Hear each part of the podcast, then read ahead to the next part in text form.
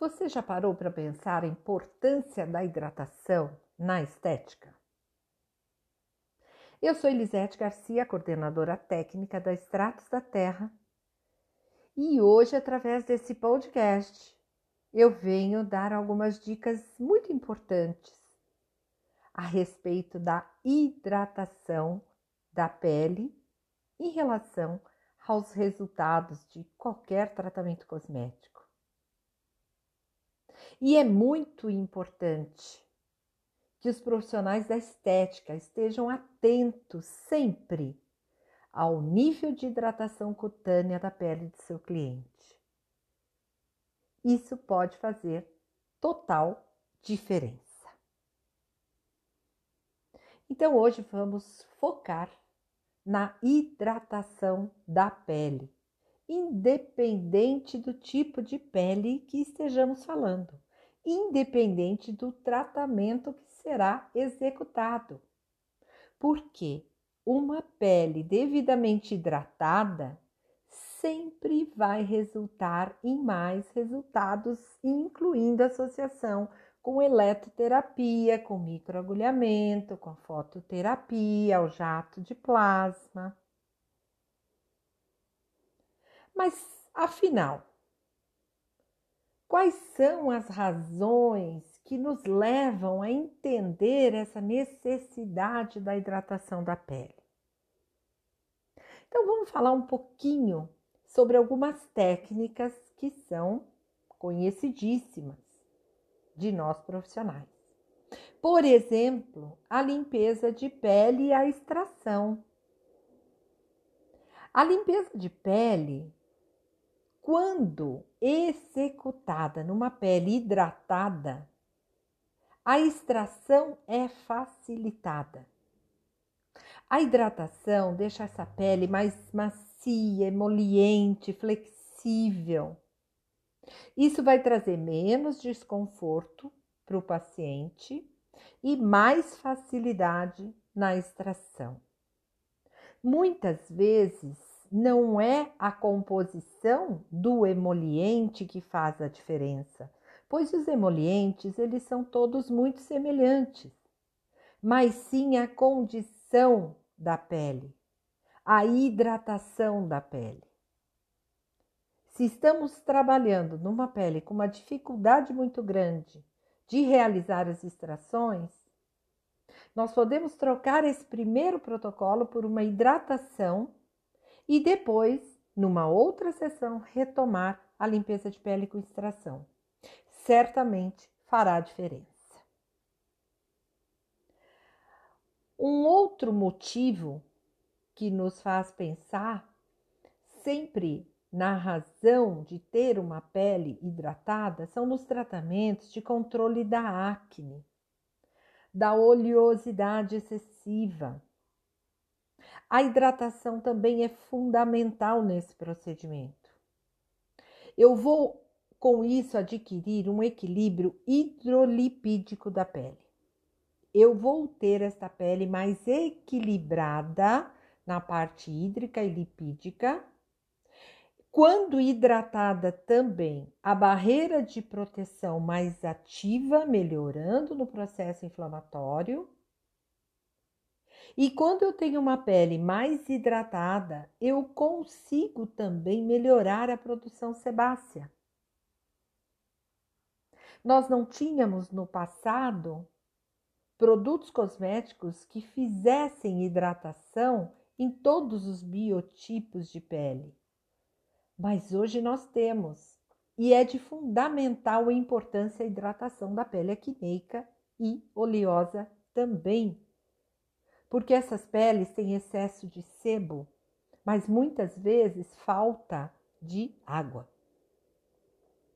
E nos tratamentos clareadores? Nossa, faz total diferença. Quando a pele está hidratada, a barreira de proteção fica íntegra. Dessa forma, melhora todas as patologias de pele, incluindo as manchas. Por quê? Porque eu tenho menos agressão, e eu tenho menos reação por parte da minha pele, com menos agressão, e eu estou prevenindo a piora das manchas. que isso ocorre? Porque a produção de melanina, ela está intimamente ligada a mecanismo de proteção da pele. Quando esses mecanismos são acionados, uma mensagem é enviada ao melanócito e ele inicia uma produção de melanina desequilibrada, aumentada. Isso vai piorar as manchas existentes. Então, quando eu estou realizando um tratamento clareador, é de fundamental importância que essa pele se mantenha profundamente hidratada. Mas e o uso de eletroterapia também depende da hidratação? Sim. A hidratação da pele vai manter os níveis de água dessa pele equilibrada. Os hidratantes, quando usados os hidratantes, principalmente o biológico, eles contribuem para o aumento da água entre a derme e a epiderme, que é de onde vem a nossa hidratação natural. E dessa forma, fica criado um meio onde se tem muitos íons, favorecendo a passagem da corrente elétrica, melhorando a resposta dos tratamentos com eletroterapia. Então, também o uso da eletroterapia está codependente à hidratação da pele. Assim como os tratamentos anti-idade. Conforme nós envelhecemos, vamos produzindo cada vez menos componentes lipídicos, menos componentes hídricos. Nossa pele fica com a barreira de proteção mais desprotegida, uma pele mais afinada. Dessa forma, mais água é evaporada para o meio externo. Eu tenho mais perda de água transpidermal e com isso o ressecamento da pele. E vale lembrar também que no envelhecimento a gente tem menos ácido hialurônico natural que é produzido na derme. Essa molécula ela é extremamente importante para manter nossa pele renovada, hidratada, preenchida. Então, até uma pele rugosa, ela vai melhorar o seu aspecto com uma hidratação profunda. Agentes hidratantes são fundamentais também. E nem se falar no microagulhamento, que é uma técnica que estimula a produção de colágeno e elastina. Porém, se esse tecido não estiver hidratado, as fibras produzidas através da técnica vão ser de qualidade inferior. Vai prejudicar o resultado final do tratamento. Então, olha só, como é importante a gente entender que a hidratação da pele é fundamental. E aí eu vou aproveitar para falar para vocês sobre mecanismos de hidratação da pele. Porque existem mecanismos diferentes de hidratação da pele. A pele, a gente já sabe, que se divide em duas grandes camadas, a epiderme e a derme. A gente já falou muito sobre a estrutura da pele em outros temas, através do blog Extratos da Terra, das nossas web aulas, né? Mas o importante é entender como acontece a hidratação da pele. Primeiramente, a água e os nutrientes chegam na derme através dos vasos sanguíneos. Depois, a água, os nutrientes, eles vão ser transferidos para a epiderme através da derme papilar, dos canais de aquaporina. São eles que distribuem a água de forma mais uniforme por todas as camadas de epiderme. Já nas camadas mais superficiais da epiderme acontece a proteção dos componentes graxos, ceramidas, que vão formar aquela barreira impermeável da pele. Essa barreira também tem importante função na manutenção do equilíbrio hidrolipídico, na hidratação cutânea. Por quê? Porque ela forma um filme impermeável. agindo de duas maneiras na pele. Na parte interna, vou impedir a perda de água transpidermal. Na parte externa, evita que agentes do meio externo entrem na pele. Então é fundamental também que a gente mantenha a produção dos componentes graxos e das ceramidas. Na derme também acontece a produção do conhecido ácido hialurônico, e essa produção vem através dos fibroblastos. Essa molécula, ela possui grande afinidade com a água e vai armazenar água para que posteriormente possam hidratar as células. O ácido hialurônico na pele, ele é, traz preenchimento também. Uma pele é, desvitalizada, ela já demanda a falta do ácido hialurônico e para isso, muitas vezes, eu preciso hidratar a pele com produtos tópicos, porque não é suficiente a ingesta de água, não é suficiente aquela água que está na derme. E os produtos se fazem necessários trazendo também esses componentes importantes para a nossa pele. E pensando nisso, é que a gente precisa entender os diferentes tipos de hidratantes, os mecanismos de ação que são distintos entre eles, para que a gente possa promover uma hidratação eficiente. E para isso, para a gente poder trazer essa hidratação tão eficiente para a pele, é importante entender o que os hidratantes fazem, de que forma eles agem e os diferentes tipos de hidratantes usados na cosmetologia. A gente conhecendo tudo isso, o seu mecanismo, a sua forma de ação, fica muito mais fácil o nosso trabalho. Então, eu posso dividir os mecanismos da hidratação da pele em quatro grupos. São quatro grupos principais. Um deles são os emolientes. Os emolientes são aquelas substâncias que mantêm a maciez da pele, a suavidade da pele.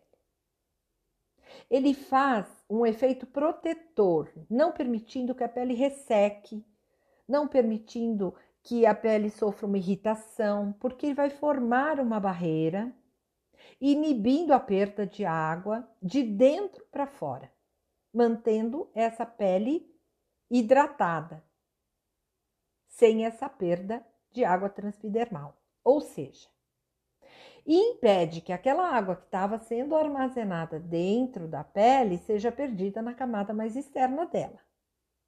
Além disso, alguns emolientes que são conhecidos como biomiméticos ao extrato córneo, que são semelhantes ao extrato córneo, né?